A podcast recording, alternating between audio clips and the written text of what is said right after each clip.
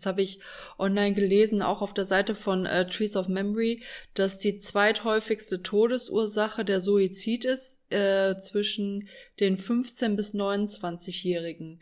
Denkst du, das ist das Alter genau, äh, der, wo jeder so ein bisschen oder die, die Betroffenen, die in ihrer Selbstfindungsphase einfach da nicht weiter wissen?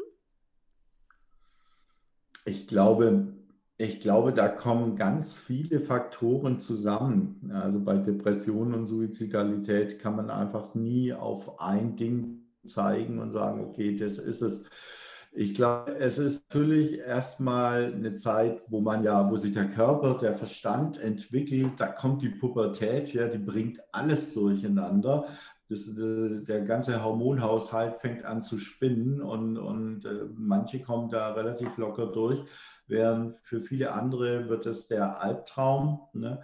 Dann haben wir da quasi den gesellschaftlichen Druck. Ja? Irgendwann stellen wir fest, dass wir vielleicht nicht so toll aussehen wie die Mädels oder die Jungs in der Werbung. Ja? Ähm, wir, haben, wir stellen fest, wir haben keine Kohle, wir haben keine reichen Eltern und auch die Klassenkameraden haben dieses oder jenes. Ähm, Jugendliche, äh, Jugendliche und Kinder sind können echt grausam sein, ja, die mobben, ohne zu wissen, dass sie es mobben. Ähm, und, ähm, und, und das macht natürlich auch was aus. Dann bei, gerade bei jungen Mädels, da kommt ja dann die erste große Liebe und, und der erste Herzschmerz, ja, wenn das dann zu Ende geht.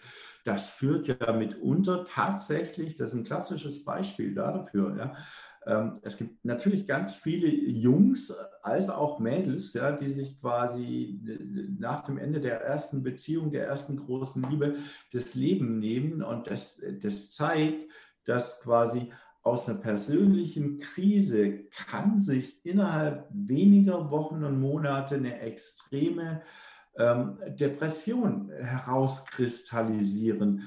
Und ich sage immer, naja, wenn du vier Wochen heulst nach der Trennung, ist noch normal. Wenn du acht Wochen heulst, ja, ist auch noch normal. Wenn du zwölf Wochen danach immer noch heulst, dann ist schon so, dann solltest du mal drüber nachdenken, ob man nicht doch zum Arzt geht. Ja, und wenn man aber irgendwie tatsächlich drei, vier Monate immer noch der, äh, das Leiden Christi ist, ähm, dann braucht man einfach Hilfe. Ja, und da, äh, und, und wir sind alle verschieden. Und wenn dann irgendwie Mama oder Papa kommt und sagt, ja, ja, das wird schon, ja, nee, das wird manchmal nicht mehr, ja, und es wird auch nichts durch einen dummen Spruch. Und, ähm, und deshalb ist halt so bei, bei Kindern und Jugendlichen, da kommen so viele Sachen zusammen und es fehlt natürlich dann auch noch an, an Lebenserfahrung. Man weiß ja gar nicht, was zu was man alles in der Lage ist im Leben, was man alles wegstecken kann. Und ähm, und, und deshalb, das ist ein ganz großer Pot, ja, und so ein Sammelsurium aus, aus einfach Dingen, die, die einfach dumm laufen, ja, und an deren Ende dann tatsächlich ein, ein Mensch ist, der einfach keine Kraft mehr hat ja, und keinen Ausweg mehr sieht. Hm. Du begleitest ja jetzt schon seit einiger Zeit äh, Menschen, die oder Hinterbliebene. Äh, du hattest auch im Vorgespräch gesagt, dass du auch als Trauerredner äh, unterwegs bist, was ich mir sehr gut vorstellen kann, weil wer kann in dem Moment auch mehr Trost spenden als du aus Erfahrung. Ähm, was, was sind die Anker von Hinterbliebenen? Woran halten die fest nach einem Suizidfall im Familienbekanntenkreis? Das kommt jetzt darauf an, ob du wissen möchtest, äh, äh, ob sie, woran sie an Positivem festhalten oder an Negativem. Hm. Tatsächlich mischt sich das so ein bisschen und das eine wird zum Problem und das andere wird, sagen wir mal, langfristig zur, zur Hilfe. Vielleicht das Problem kurz vorher, die Menschen halten sich leider sehr oft an der Trauer fest, weil die Trauer dass, weil sie denken, dass die Trauer das Maß der Liebe ist, ähm, mit der sie diesen Menschen geliebt haben. Und wenn sie nicht mehr trauern, dann bedeutet das für das Umfeld, sie würden diesen Menschen nicht mehr lieben. Das gilt leider sehr oft für Mütter, die ihre Kinder verlieren. Und, ähm, und die Trauer hält, hält sie quasi immer in der Nähe bei dem verstorbenen Menschen. Ne? Die brauchen irgendwann mal selber Hilfe.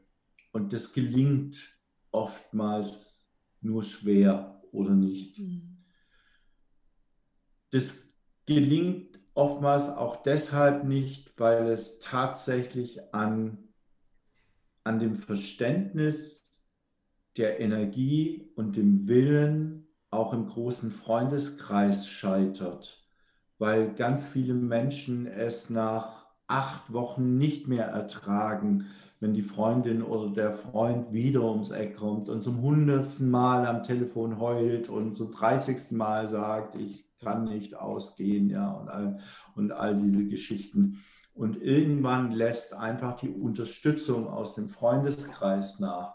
Und das ist das, was ich vorhin gesagt hatte. Ich war Gott froh, dass wir unseren leider vorab belasteten Freundeskreis hatten, weil wir einfach wussten, wie, wie wichtig das ist. Ja, und, äh, und weil es einfach auch klar ist, es gibt keinen Fahrplan für die Trauer und für den Verlust und für den Schmerz. Ja, und Männer trauern anders als Frauen und Männer stürzen sich in die Arbeit und, und die, die verarbeiten das zwar dann nicht, aber packen das einfach anders weg, ja, während irgendwie Frauen, die vielleicht sogar nicht im Berufsleben stehen, sondern zu Hause sind ja, und sich da eigentlich um die Familie kümmern, die plötzlich dezimiert worden ist, äh, dann, dann quasi, da fehlt auch der Sinn im Leben dann plötzlich.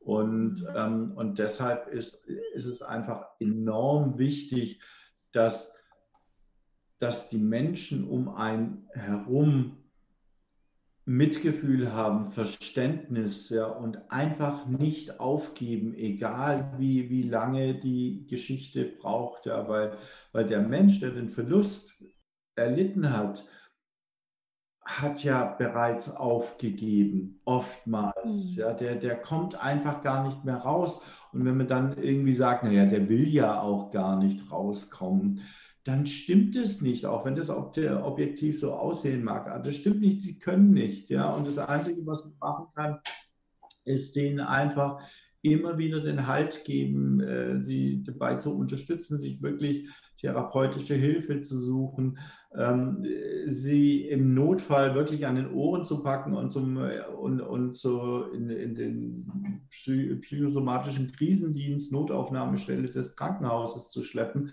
wenn es mal ganz schlimm kommt. Ja, weil natürlich haben auch Menschen, die jemand durch Suizid verloren haben, plötzlich eigene Suizidgedanken. Ja, und nicht selten folgt einfach der, der, so ein Mensch dann auch dem Verstorbenen nach.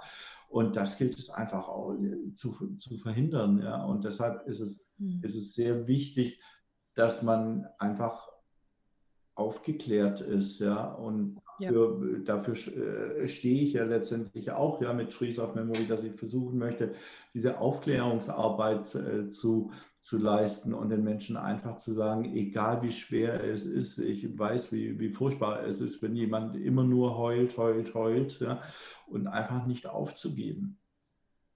Hm. Jetzt äh, bietest du natürlich da ein wenig Trost, Abhilfe, Unterstützung mit Trees of Memory. Wie läuft das, wenn man sich bei dir meldet und mit dir zusammen ein Bäumchen pflanzen möchte?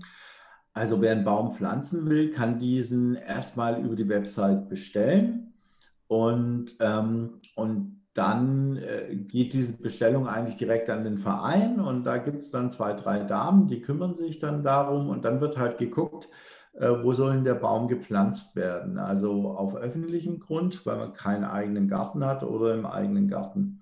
Wenn es öffentlicher Grund ist, dann kümmert sich der Verein dann äh, darum, dass man mit dem Grünflächenamt der Stadt spricht und es einfach äh, Genehmigungen einholt, das alles organisiert und ähm, unter Umständen eben dann auch den Baum bei einer entsprechenden Baumschule ähm, äh, quasi ordert und plant das dann alles. Und wenn die Planung abgeschlossen ist, bekomme ich das sozusagen auf den Tisch und dann weiß ich, okay, es gibt in der und der Stadt ähm, einen, einen Baum zu pflanzen. Und dann kommt so ein bisschen drauf an, befindet sich dieser Ort in der groben Laufrichtung, die ich gerade mache, weil die Orte, wo die Bäume gepflanzt werden, bestimmen die Route, die ich laufe.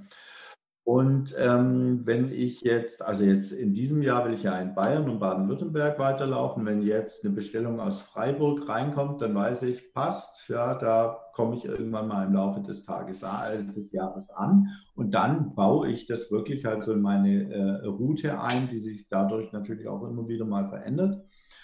Wenn ich allerdings da schon war, beispielsweise es bestellt jemand was in Hamburg, da bin ich einfach schon durchgelaufen, dann wird die Pflanzung einfach nur auf den Herbst oder aufs Frühjahr verschoben, äh, wo ich dann ohnehin in der Winterpause bin und dann komme ich da eben mit dem Zug angereist und äh, mache die Pflanzung. Und die Pflanzung selber, das ist dann äh, quasi eine kleine Zeremonie, da kann man dann Freunde, Verwandte äh, einladen.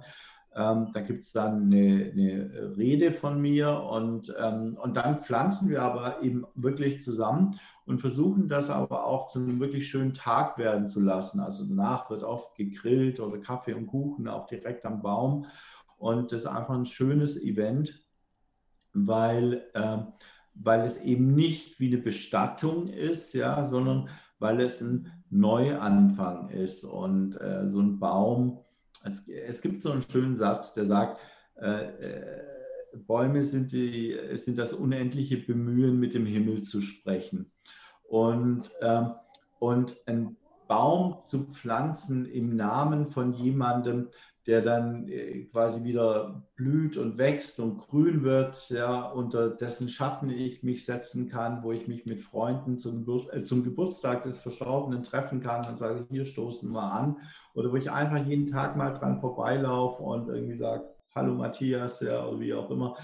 Ähm, das hat eben eine ganz andere Qualität als jetzt sozusagen ein Grab und soll eben tatsächlich einen, einen Neuanfang dann auch äh, symbolisieren. Und, ähm, und das klappt in der Regel auch. Also tatsächlich ist es für eigentlich so ziemlich alle, wo ich bisher was gepflanzt habe, und da kriege ich auch im, Nach, äh, im Nachgang, bekomme ich da viel Rückmeldungen und, und ich sehe einfach an diesem Tag, da passiert was mit denen. Ja, schön. Auf jeden Fall. Es gibt wieder neue Lebenskraft, ein bisschen neuen Lebensmut und äh, schafft natürlich dann auch so, so einen Grundstein äh, für, für zukünftige, wie du schon sagst, ne, Anstoßen. Einfach so, so ein Punkt, an dem man sich festhalten kann außerhalb des Friedhofs, was ja doch eher so bedrückend ist. Hast du recht, da schafft man einfach was ganz Neues für, für den Verstorbenen und für die Angehörigen. Was war so das Weiteste? Wie weit bist du jetzt gelaufen? Erzähl mal so ein bisschen von deinem Laufen.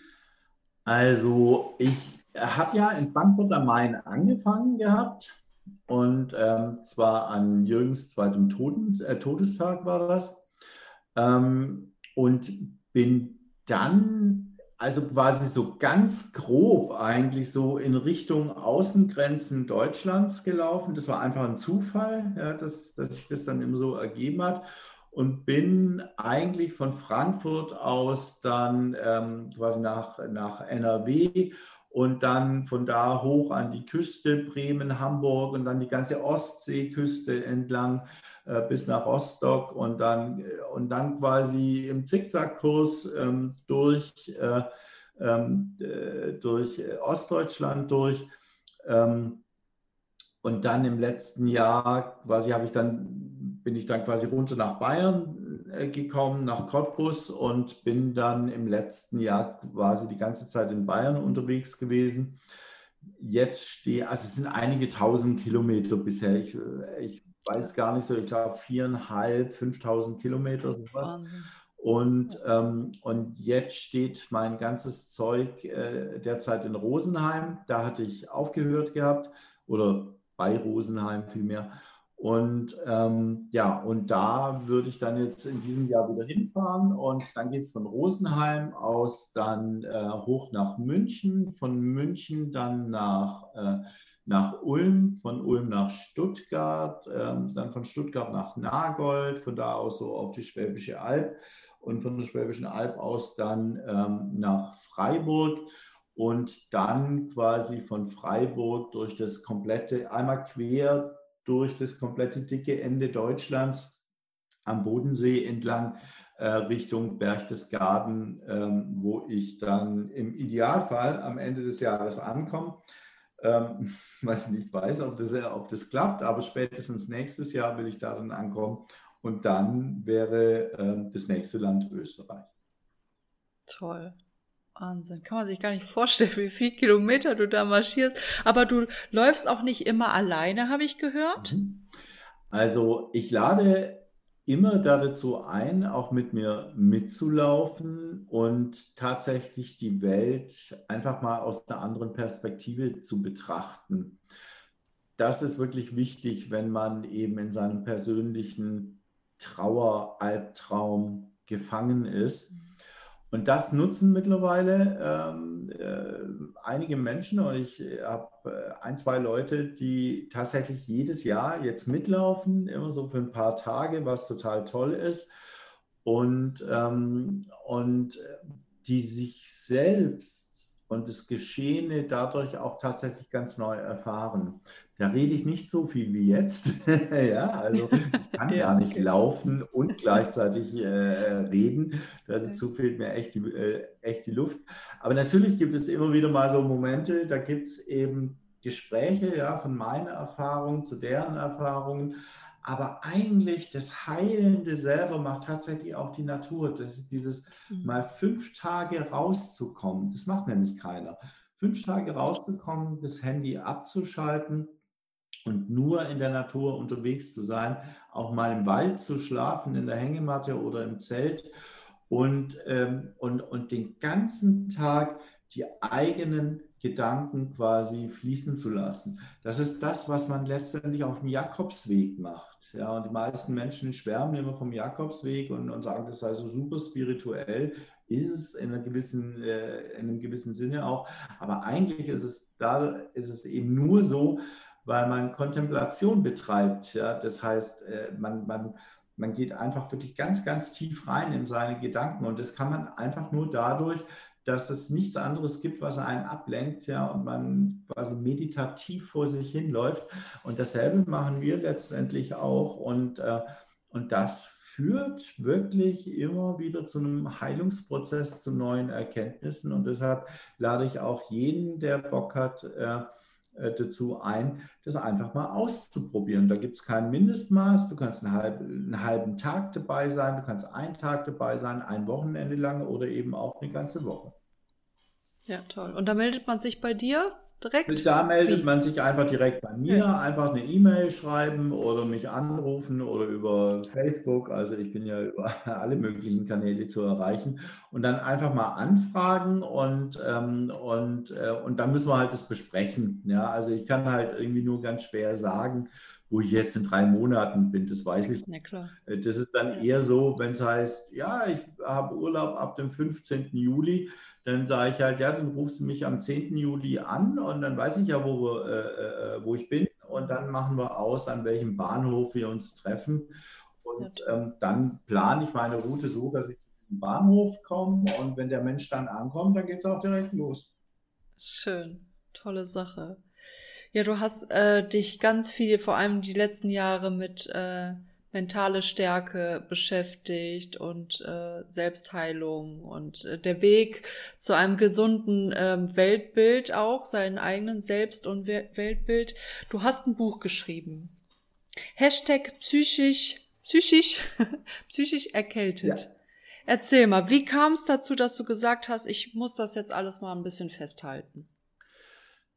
Na, ich hatte natürlich schon irgendwie im Laufe der Zeit so die Idee, irgendwann mal ein Buch zu schreiben. Und dann kam Corona und wir wurden alle eingesperrt und ich hatte von jetzt auf gleich gar keine Arbeit mehr und ich konnte keine Freunde sehen und äh, ich konnte auch nicht loslaufen. Und tatsächlich war dann an, das war ja Ende Februar letzten Jahres und dann war sofort im Kopf, also wenn, dann schreibst du jetzt dein Buch. Ja, und dann habe ich tatsächlich während des gesamten Lockdowns von, von, von dem ersten Buchstaben, den ich getippt habe, bis zur, bis zur äh, Veröffentlichung dreieinhalb Monate in etwa.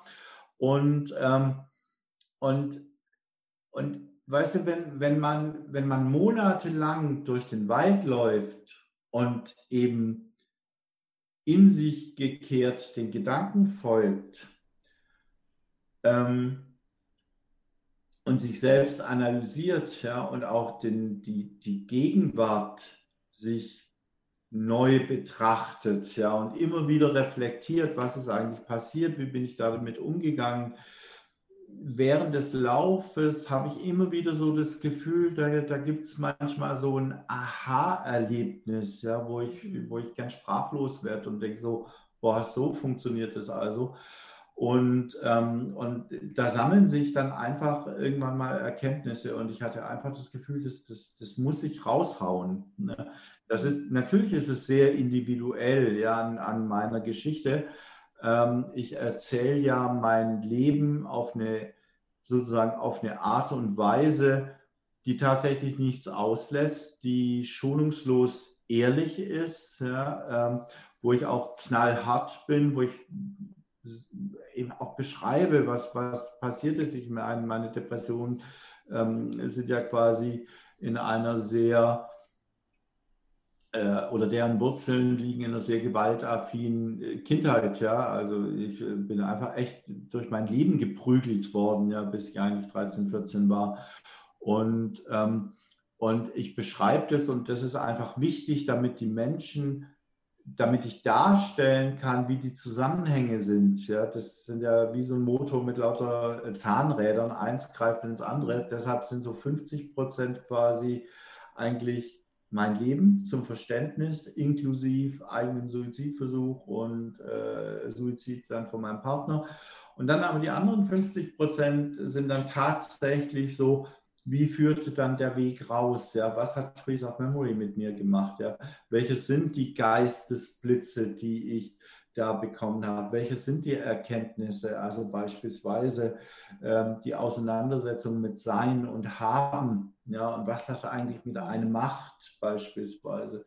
Und, äh, und, äh, und ich sage immer, es ist natürlich nicht mit einem klassischen Ratgeberbuch zu vergleichen. Das, das will ich auch gar nicht sein. Ich weiß nicht, ob ich ein Ratgeber sein kann. Ich kann immer nur aus, aus meinem Leben heraus berichten. Und, äh, aber vielleicht findet sich eben der eine oder andere Satz darin, der einem, der einen plötzlich zum Umdenken oder zum Andersdenken bewegt und einen eigenen Mechanismus in Gang setzt. Und wenn das gelingt, ähm, dann, dann äh, ist, glaube dann ist es schon viel wert. Ja. Und was ich eben so aus, der, aus den Rückmeldungen von den Lesern äh, höre, oder man kann es auch auf Amazon äh, durchaus lesen in den Bewertungen, ähm, da scheint es wirklich sehr gut zu funktionieren, dass man eben tatsächlich die eine oder andere Sache findet. Und äh, das sind alles immer kurze Kapitel, also man kann sich ganz langsam da durcharbeiten. Man kann das dann auch mal drei Monate liegen lassen und dann wieder weitermachen. Ähm, und man, man, man kann sich tatsächlich auch so ein bisschen mit diesem Buch selber entwickeln ja, und neu sehen und, und eigene Erlebnisse darin auch finden. Und das war dann so mein, mein Ansporn, ähm, und dann Menschen vielleicht halt doch irgendwie auf irgendeine Art und Weise helfen zu können. Ja, toll. Verlinke ich auf jeden Fall in den Show Notes dein Buch. Äh, eine absolute Empfehlung für alle, die sich mit dem Thema auseinandersetzen äh, möchten und da auch so ein bisschen für sich so ein bisschen reinfühlen wollen, wie das damals bei dir war und mhm. vielleicht auch sogar Parallelen mhm. entdecken. Ne? Ich versuche ja. einfach auch so ein Gefühl zu entwickeln, ähm, damit die Leute so eine Vorstellung haben, wie sich Depressionen auf der einen Seite anfühlen, ja, aber auch zum Beispiel äh, zu beschreiben, was sich eigentlich zugetragen hat in diesen Minuten vor meinem eigenen Suizidversuch, wie sich das anfühlt. Ja, also ich beschreibe da jetzt nicht mein Sterben gar nicht, sondern es geht eher darum zu zeigen, dass, dass in der Sekunde gar nichts anderes mehr zählt. Ja, dass, dass kein anderer Mensch mehr anwesend ist. Man fragt sich ja auch oft, das habe ich auch gemacht, ja, ähm, warum hast du das getan? Hast du nicht an deine Tochter gedacht und an deine Eltern, ja, und all das? Und ähm, und ich versuche irgendwie darzulegen, wie, wie da plötzlich ein Schalter umgelegt wird und wie all diese Menschen gar nicht mehr existent sind. Und, äh, und, und es geht mir wirklich auch darum, nicht die Tat zu entschuldigen, gar nicht, ja, sondern zu, zu beschreiben und damit die Menschen ein Verständnis entwickeln können für das, was was passiert ist und was ihnen vermeintlich angetan worden ist. Und äh, weil es einfach hilft, die eigene Geschichte dann zu akzeptieren. Und die Akzeptanz ist eben der erste Schritt, wenn ich aus welchem Drama auch immer rauskommen möchte. Ja. Sehr inspirierend, auf jeden Fall. Mario, was sind deine Ziele noch für dein Leben? Was hast du dir noch vorgenommen? Ja, ja also Trees of Memory ist ja jetzt erstmal ein langfristiges Projekt. Ja, ja das stimmt. Also keine Ahnung, wie, äh, äh, wie das alles werden wird, aber das ist tatsächlich irgendwie so mein, das ist tatsächlich so mein Hauptziel. Und alles andere, was jetzt auf meinem Weg und in den nächsten Jahren passieren wird, äh, werde ich sehen. Ich habe in meinem Leben gelernt, dass es blöd ist, Ziele zu haben, also auch langfristige Ziele, weil das kann natürlich immer ganz anders kommen. Und, ähm, und das wichtigste Ziel ist einfach tatsächlich immer bei mir zu bleiben, achtsam zu bleiben, auch in Zukunft. Niemals zu vergessen, egal wie gut es mir geht, was da tief im Inneren womöglich immer noch schlummert. Und, ähm, und das Ziel ist einfach über alle Kanäle, Mittel und Wege ähm, den Menschen Hoffnung zu machen und den Mut zu wecken, den ersten Schritt zu tun. Das ist tatsächlich mein, mein größtes Ziel, ja. Und äh, klar gibt es auch so ein paar Nebenbaustellen. Ich würde mich schon auch gerne wieder verlieben oder so. Aber ähm, aber ob sowas kommt oder nicht, das liegt jetzt, glaube ich, weniger an mir. Ne? Und ähm, werden wir mal gucken, ja, was das Universum und das Karma noch so alles mit vorhaben. Ja. Ich wünsche dir, Mario, für alles, was du noch vorhast, wünsche ich dir so viel Liebe und Herzlichkeit und so viel Intensität, die, du auch gibst in deiner Arbeit, ähm, wie du schon eben Karma angesprochen hast. Ich weiß, alles, was man gibt, bekommt man eines Tages irgendwie auf irgendeine Weise wieder zurück. Deswegen wünsche ich dir alles Gute. Ich bin so froh, dass du mein Gast warst. Äh, eine Riesenehre. Ich freue mich und ich weiß, dass äh, die Folge jedem gefallen wird, der sie hört. Also ähm, danke, dass du da warst. Vielen, vielen herzlichen Dank. Vielen Dank, dass du mir zugehört hast und äh, okay. vielleicht erreiche ich ja damit tatsächlich wieder mal irgendjemand mehr. Und äh, wie gesagt, wer mehr wissen mag, kann sich jederzeit gerne mit mir direkt in Verbindung setzen. Mich erwischt man relativ einfach und ich antworte auch immer und versuche beizustehen, wo man auch nur irgendwie beistehen kann. Vielen, vielen Dank für die Möglichkeit. Da freuen wir uns. Ja. Mach's gut, Mario. Tschüss. Ciao, ciao. Das war die Folge mit Mario Dieringer. Ich hoffe, sie hat euch ebenso gefallen wie mir.